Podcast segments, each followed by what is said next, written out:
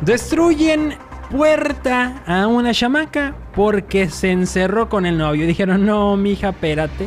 Y que le meten taladro y todo cuanto pudieron. Ay, no. Además, los trabajadores de una de un restaurante de comida rápida pues que se ponen de acuerdo y que renuncian todos y hasta el letrero pusieron ahí. En serio, raza. En serio. Todos renunciamos, le pusieron.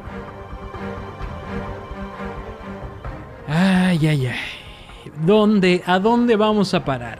Se instala en Puebla la primera iglesia maradoniana de México. Sí, los que idolatran a Dieguito Maradona ya tienen su iglesia. Ay, no manches. Oye, les platico cómo estuvo esta onda. Resulta que una madre llegó a los extremos para darle una lección a su hija. Con ayuda de su hermano derribó la puerta de la habitación de la chica que se encontraba pues ahí con su novio. A través de un TikTok, la mamá dijo que había dado permiso a su hija para que trajera a su pareja, pero con la condición de que no se cerrara y pues, ni pusieran seguro a la puerta. Obviamente no la iban a obedecer, le vieron la cara.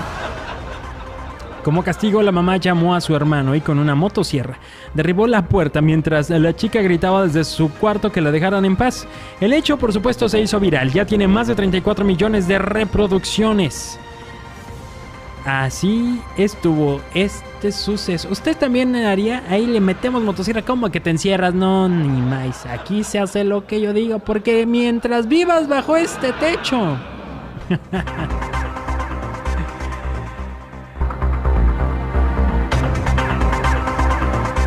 Les platico cómo estuvo este asunto ahora de todos los que decidieron renunciar en un restaurante de comida rápida.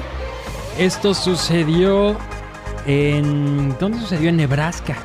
En una sucursal de Lincoln. Y pusieron un letrero en el drive-thru, o sea, ahí donde pasan los coches a, a pedir. Pues le pusieron ahí en el letrero. We o sea, renunciamos todos. Renunciamos todos, lamentamos los inconvenientes o las molestias. Eh, para aquellos que solo pagaron pues lo de una hamburguesa, pues se tuvieron que regresar. Porque como renunciaron todos, no había servicio, raza. Eso es lo que más se, se hizo como pues viral y que no se podía creer. El gerente del lugar aseguró que a pesar de lo drástico que se veía el mensaje, solo habían renunciado dos empleados y que el lugar sí estaba operando con normalidad. Pues renunció el de las letritas y el y el de la escalera para las letritas, yo creo, porque pues para que pongan ahí que renunciaron todos. Estuvo bien raro. Bueno, la razón de esta supuesta renuncia masiva fue que el aire acondicionado llevaba varias semanas sin funcionar y la temperatura llegaba hasta los 32 grados centígrados, lo que provocó que un empleado tuviera que ser internado la semana pasada por una deshidratación, a quien el gerente le dijo que pues no se, no se estuviera quejando, que no fuera un bebecito, o sea, que como no aguanta el calor. Otros empleados que habían renunciado en semanas anteriores confirmaron que la situación laboral en esa sucursal no era la mejor y que siempre estaban cortos de personal, lo que los obligaba a cubrir puestos con el mismo sueldo. Nah, pues como... Renuncié y nunca volveré. Así lo dijo uno de los empleados, que por cierto, pues era, creemos, el que servía los nuggets y las papas. En más información. Que resulta ser, Iván, que allá en Puebla ya instalaron la primer iglesia maradoniana del país. ¿Qué? Ah, creencia de gente p Ay, ay, ay. Bueno, pues esto sucedió en Cholula, Puebla. Resulta que esta iglesia nació en octubre de 1998 por iniciativa de aficionados. Em, pues por, cierto, por supuesto que de Maradona, Diego Armando Maradona. Bueno, pues ya era hora de que esta iglesia tuviera su sucursal en el país, en donde se hizo patente la cercanía del número 10 argentino y el señor todopoderoso, con su mítico gol conocido como la mano de Dios. En esta edición mexicana de la Copa del Mundo, Maradona dio pruebas de un estado de gracia sobrenatural que lo acercaba a Dios, pues por ahí se hizo según como muy famoso. Este recinto es pequeño, sus paredes se encuentran llenas de fotos de Maradona, eh, con retratos junto a Fidel Castro, Messi y hasta el Papa Francisco. El camino al altar es de pasto sintético y también cuenta con una pila bautismal. Buchet dijo que las ceremonias que ahí se celebran son simbólicas y cualquier persona puede acudir sin temor a la ofensa, pues para el propietario de la iglesia, Maradona es solo un símbolo de identidad. El Pelusa también fue director del equipo de Culiacán Sinaloa Los Dorados. Además era innegable la relación del jugador con México y por eso pues se abrió aquí como ese localito que se encuentra abierto en el que entras, te persinas ante el jugador que dicen es el más grande de todos los tiempos. Y pues si tú juegas fútbol y traes una mala racha de anotaciones, le puedes pedir el milagrito. es lo que dicen raza. Es lo que dicen pibe.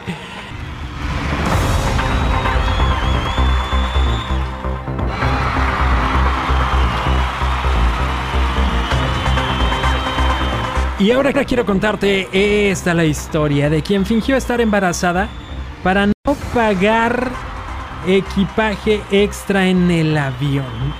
Oh my god. Ay, raza. El video muestra el proceso para ocultar la maleta bajo una sudadera para luego abordar el avión fingiendo estar embarazada. Se trata de una usuaria identificada como arroba mini adventures que compartió un video sobre cómo esconder una mochila entre sus ropas y parecer que está embarazada. Luego de que en primer lugar compartiera una imagen del momento en que oculta su maleta bajo su ropa, en una segunda publicación dentro del sanitario del avión, la joven mostró cómo su idea funcionó y pudo abordar a la aeronave sin pagar extra. Esta TikToker que sorprendió a la red con su imaginación. Pero pues mira, le funcionó, raza. Al rato, al rato, por esta muchacha van a andar, este, haciendo ultrasonidos también. A ver qué traes en la panza. Y si no traes chamaco y traes puras enchiladas, pues, pues, pues no. Dijo que consiguió su vuelo por 44 dólares y solo podía llevar una mochila. Sin embargo, pues pues dijo, pues yo me voy a poner esta mochila. E, es un mochilón. Se lo acomoda, pues obviamente. ¿Quién no en la primaria se ponía la mochila para adelante? Y pues hombre, parece que es panza embarazada, no panza normal.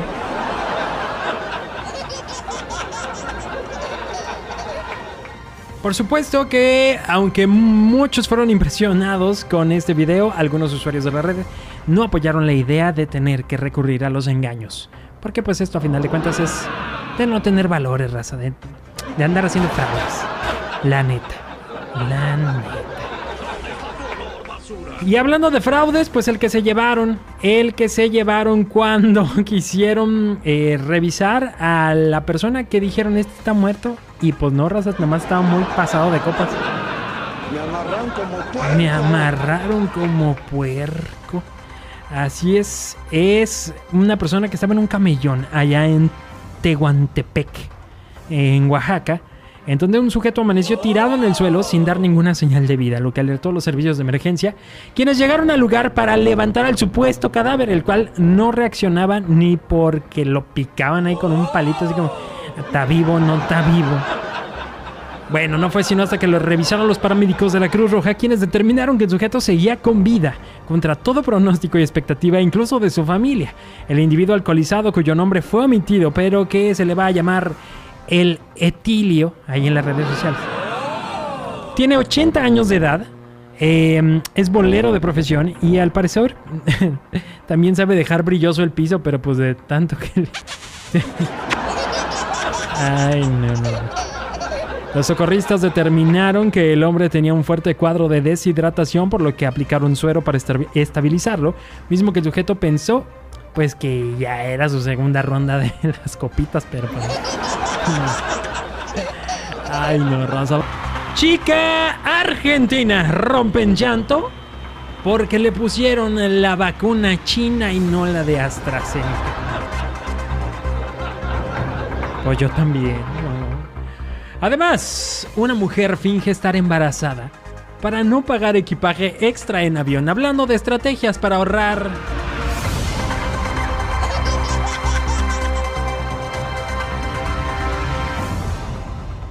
Y ándale tú, que una persona se puso hasta atrás, pero no de la fila, hasta el quele, hasta las chanclas.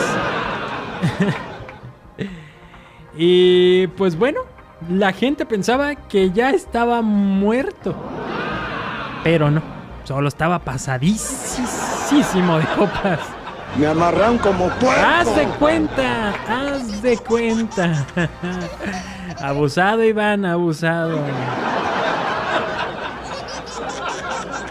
Bueno, yo les platico cómo está el asunto de esta chica que hizo su berrinche y su pataleta porque le pusieron la vacuna china.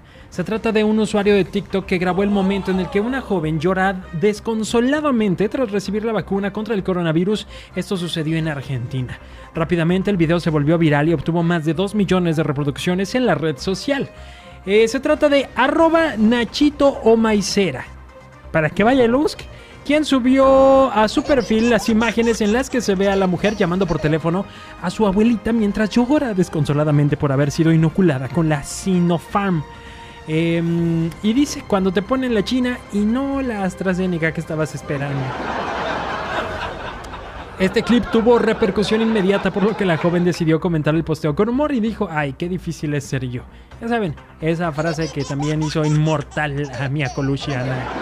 Pues a la Anaí, pues a la Anaí. Ni modo, a veces te toca, a veces te toca otra.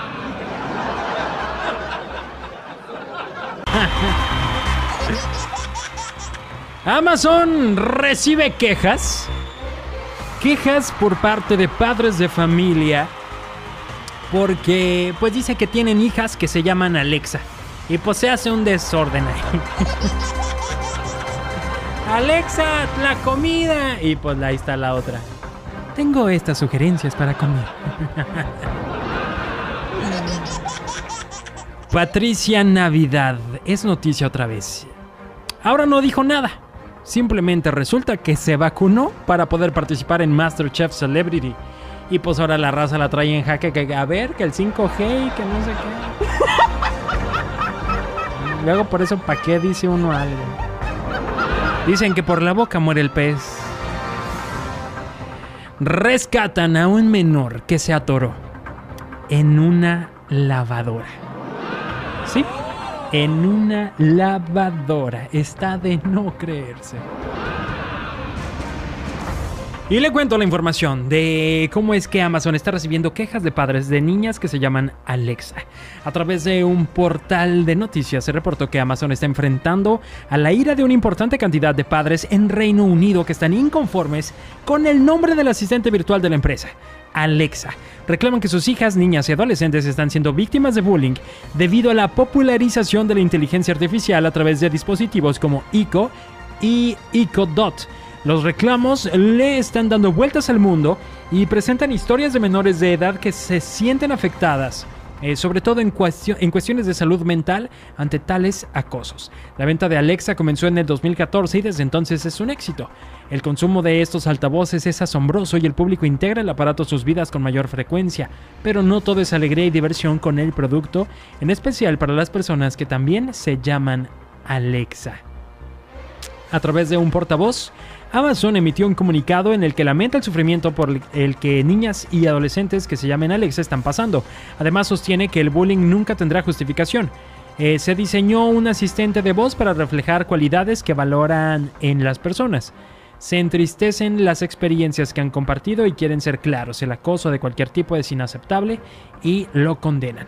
Por su cuenta, en Estados Unidos también ha comenzado una campaña que lleva por título Alexa es humano, un movimiento que defiende el nombre como una palabra que debe dar identidad a las personas y no al asistente virtual. Este fue iniciado por Lauren Johnson en Estados Unidos.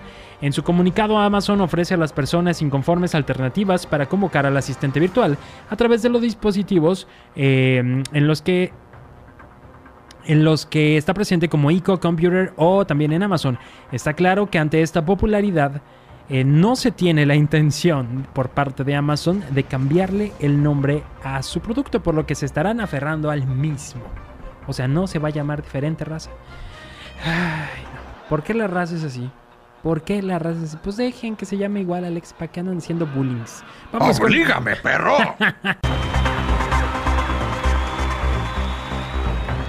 Y le cuento, le cuento de esta mujer que se hizo alérgica al trabajo. Así es, los médicos le diagnosticaron alergia al estrés causada presuntamente por su trabajo en un banco. Eh, este es el caso de Caitlin Taylor, una mujer que se dedicó a las finanzas tras buscar en Google cómo hacer la mayor cantidad de dinero. Pues andaba como todos, ¿no? Buscándole a la papa, buscándole a la papa. Y aunque la paga era buena, el trabajo no era tan fácil como se lo imaginaba. En su ignorancia se hizo banquera de inversión en Londres y no pasaron muchos meses para descubrir que era un lugar demasiado tóxico para ella. Lo que le ocasionó una inflamación en la piel que más tarde fue urticaria y según contó a un medio de comunicación apenas lograba ver por la gran hinchazón que tenía. Los médicos realizaron muchas pruebas esperando lo peor, inclusive creyeron que podría ser cáncer, pero más, por más que buscaban, no había nada malo. Su horario de trabajo comprendía de las 7 de la mañana a las 10 de la noche y en ocasiones duraba un poco más. Fue entonces cuando los doctores llegaron a la conclusión sobre su enfermedad, que era una fuerte alergia ocasionada por el trabajo, específicamente por el estrés que le producía.